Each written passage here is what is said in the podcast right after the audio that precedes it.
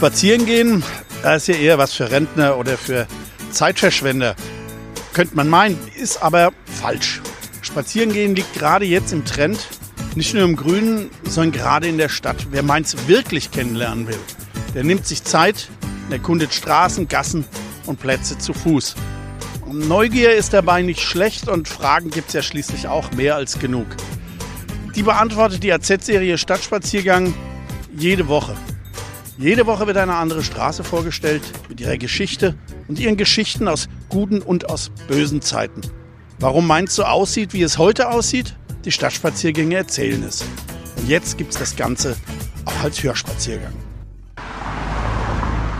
Und noch ein kurzer technischer Hinweis. Der Hörspaziergang kann jederzeit auch gestoppt werden. Hallo und willkommen zur neuen und 15. Folge der Hörspaziergänge durch Mainz.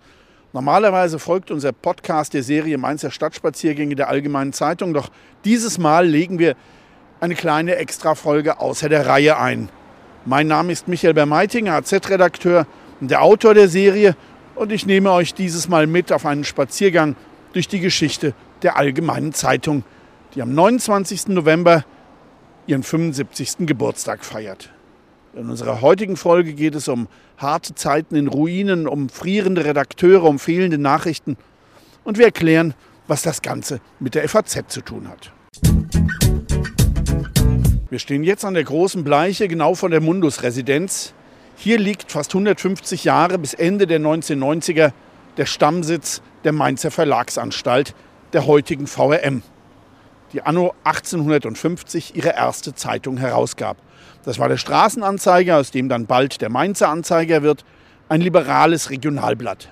Nicht die einzige Zeitung in Mainz damals, aber die größte. Und deswegen strecken nach 1933 die Nazis ihre Finger nach dem Anzeiger aus. Mit Druck und Verlockungen verleiben sie sich das Blatt ein, das wie alle deutschen Zeitungen zu einem vom Propagandaministerium gleichgeschalteten Blatt wird. Der Anzeiger wird zur Nazi-Zeitung. Die Quittung kommt im September 1944 und im Februar 1945. Da wird bei zwei schweren Bombenangriffen die ganze Stadt vernichtet und eben auch die Mainzer Verlagsanstalt. Man weicht nach Wiesbaden aus, aber am 19. März erscheint der Anzeiger das letzte Mal. Drei Tage bevor die Amerikaner Mainz besetzen und dem Naziterror ein Ende machen. Wir machen nun einen Spaziergang durch den Neuanfang der Zeitung und auch durch den Neuanfang unserer Stadt, denn beides ist ja eng miteinander verknüpft. Dazu umrunden wir ein bisschen das Karree mit Mundus-Residenz und Stadthaus, gehen dann durch die Clara Straße zum Kaufhof und dann später wieder zurück zur großen Bleiche. Wir spazieren jetzt die große Bleiche hinunter in Richtung St. Peter, aber nur ein Stück bis zur nächsten Querstraße, der Löwenhofstraße. Und dort bleiben wir auf der Ecke kurz stehen. Als der Direktor der Mainzer Verlagsanstalt, der Wiesbadener Adolf Fraunt, am 1. Mai 1945 das erste Mal mit Passierschein wieder über den Rhein darf, steht er hier vor einem rund 10 Meter hohen Trümmerhaufen. Die Mauern im Parterre stehen noch, doch aus den Fenstern quillt der Schutt. Es ist ein einziges Chaos aus eingestürzten Mauern, verbogenen Stahlträgern, Leitungen, Kabel, Rohren, kaputten Maschinen, Holz- und Glaselektrischen Leitungen. Jederzeit können Mauerreste einstürzen, kann man in den Trümmern in ein tiefes Loch stürzen. Es ist höllisch gefährlich. Und trotzdem finden sich ein paar alte Mitarbeiter ein, um mit dem Direktor, mit dem Aufräumen zu beginnen. Aber die meisten früheren Kollegen sind gefallen, vermisst oder verwundet. Und nur peu à peu kommen in den nächsten Monaten MVA-Mitarbeiter aus der Gefangenschaft zurück. MVA ist die Abkürzung für Mainzer Verlagsanstalt.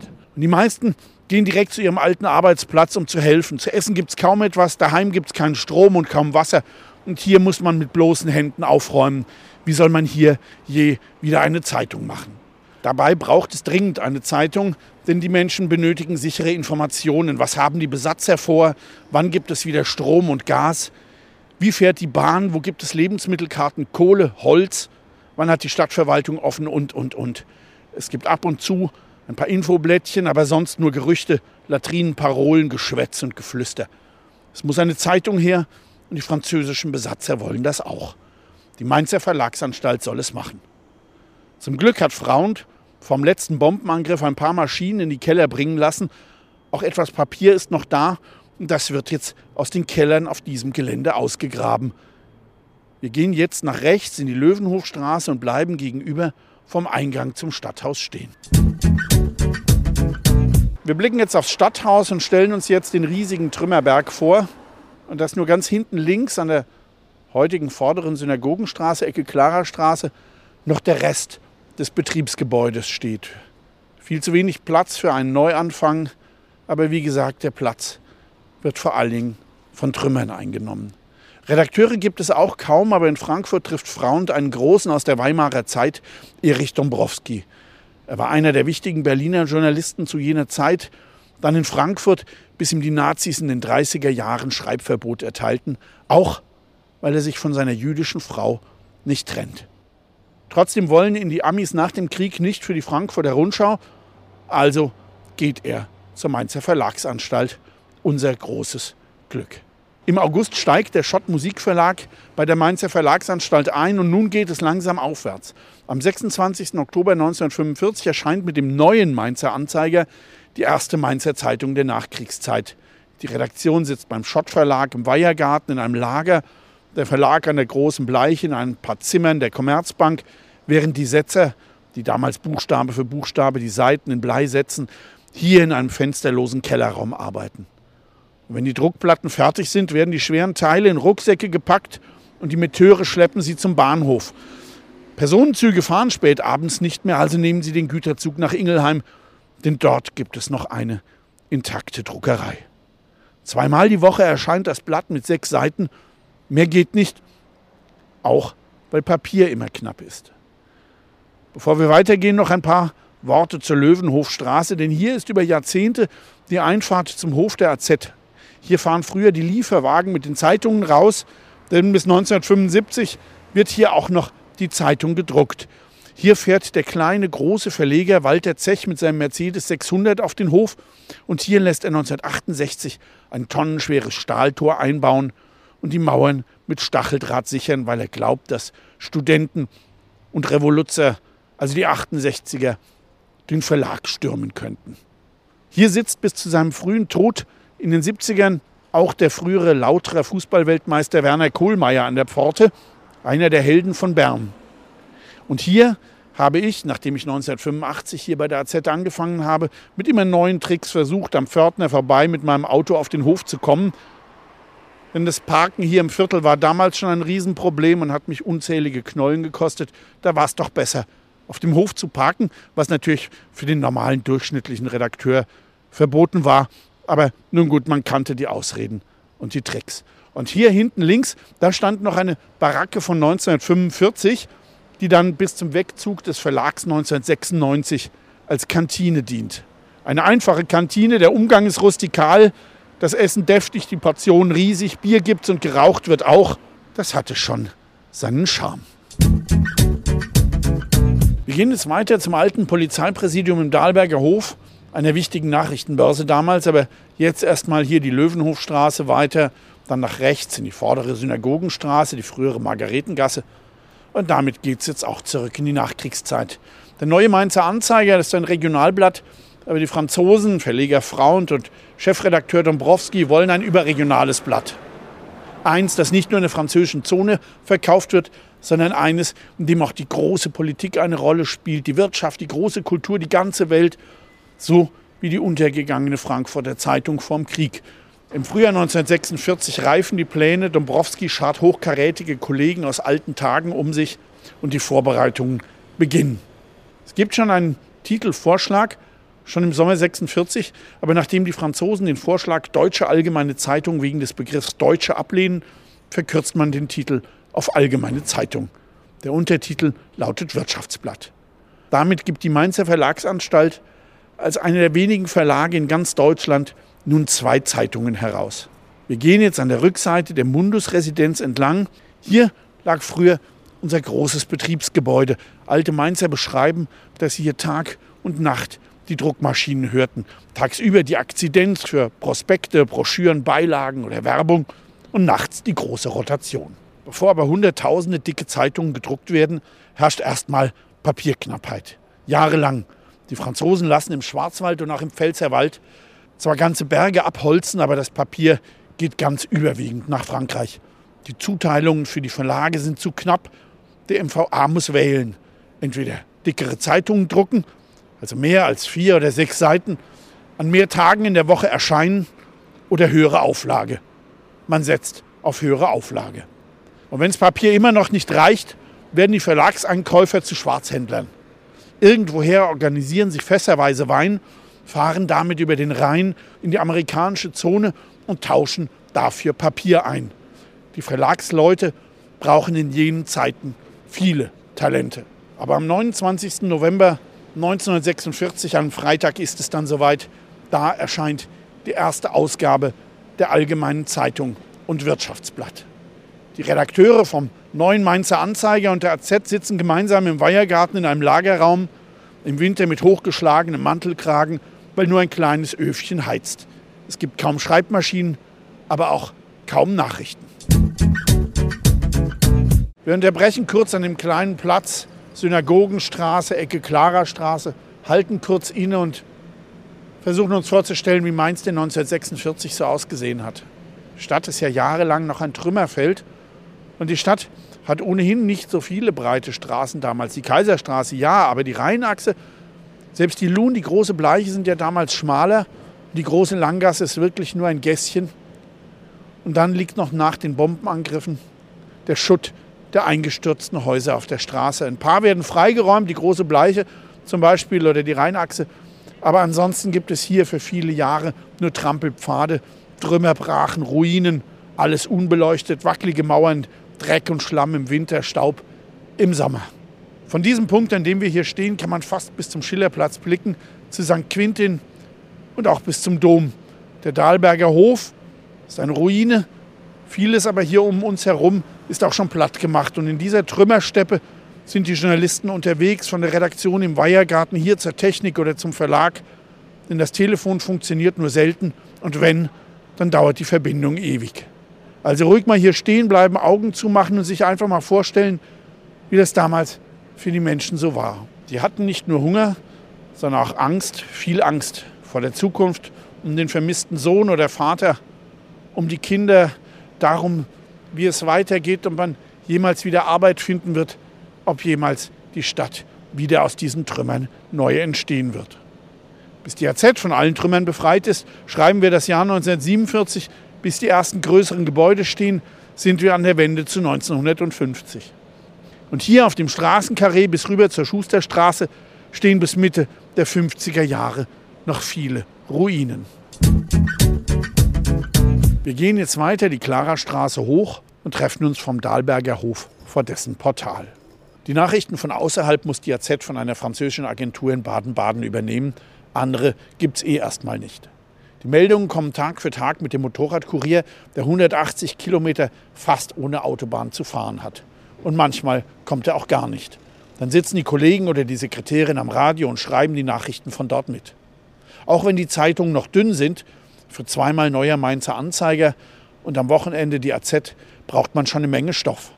Zumal es Fotos kaum gibt und die Besatzer in der AZ bei zwölf Seiten den Anzeigenumfang auf eine halbe Seite limitiert haben. Langsam, ganz langsam darf die Zeitung auch wieder öfter erscheinen und dann verschwindet der neue Mainzer Anzeiger ganz. Stattdessen gibt es ab Juni 1947 zwei Ausgaben der Allgemeinen Zeitung. Eine regionale für Mainz und Rheinhessen, Wiesbaden und den Rheingau und dann die überregionale, von der 76.000 Exemplare allein in der britischen und amerikanischen Zone verkauft werden, 20.000 davon in Frankfurt. Wir blicken jetzt schon auf den Dahlberger Hof, seit den 20er Jahren das Polizeipräsidium, 1945 größtenteils in Trümmern und dann im Aufbau. Hier tummeln sich die Journalisten auch gern, denn die Polizei gibt damals immer eine Geschichte her. Es sind böse Zeiten, kriminelle Zeiten, die Menschen sind verroht und bringen sich für wenig gegenseitig um. Immer wieder werden Tote in Ruinen gefunden, unbekannte Tote, unbekannte Täter. Das hat mir vor 20 Jahren mal ein Veteran der Kripo erzählt, der in jenen Jahren hier in Mainz gearbeitet hat. Als dann die ersten Kneipen wieder aufmachen, gibt es auch welche hier am Präsidium und das sind echte Nachrichtenbörsen. Man sieht sich, aber das Bier ist dünn, so dünn wie die Suppe, aber die Geschichten, die hat die AZ.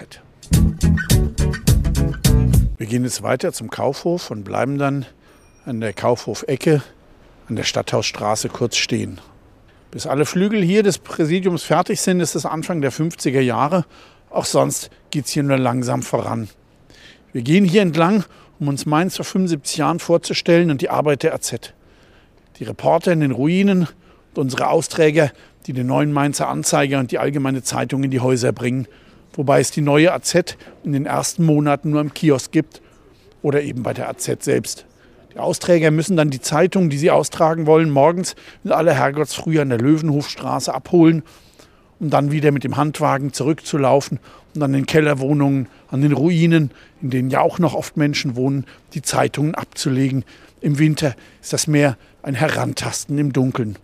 1948 dann aber der vorläufige Höhepunkt für die Mainzer Verlagsanstalt, die AZ darf als erste deutsche Zeitung nach dem Krieg wieder sechsmal erscheinen und im Frühjahr ist man bei 300.000 Auflage. Aber dann kommt der Absturz nach der Währungsreform. Ist vor der Einführung der D-Mark Geld reichlich da, aber keine Waren, so ist es jetzt umgekehrt. Mit 40 Mark Kopfgeld muss jetzt gespart werden. Und das spürt auch die große Ausgabe der AZ, deren Ausgabe in den Keller rauscht und in wenigen Monaten über 60 Prozent verliert während die Regionalausgabe ziemlich stabil bleibt. Im März 1949 schießt der Verlag je Ausgabe 100.000 Mark dazu, ein Vermögen.